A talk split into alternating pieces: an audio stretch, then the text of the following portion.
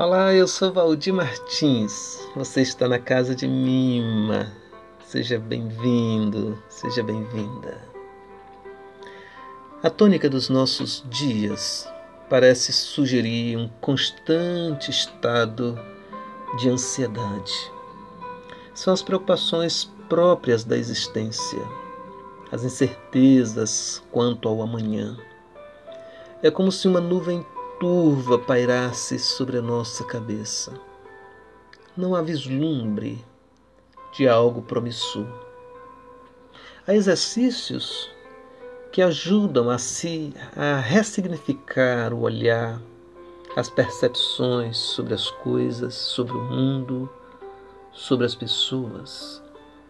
As palavras de Jesus de Nazaré no Sermão do Monte são um chamamento à sobriedade. Quantas preocupações com as questões do cotidiano. Não andeis ansiosos quanto ao que comer, beber ou vestir. A ansiedade não pode nos paralisar, nos imobilizar.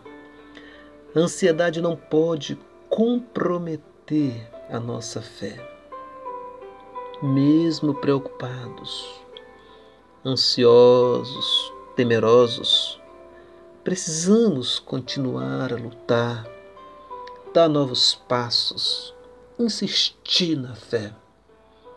Pois, arremata Jesus, basta cada dia o seu próprio mal.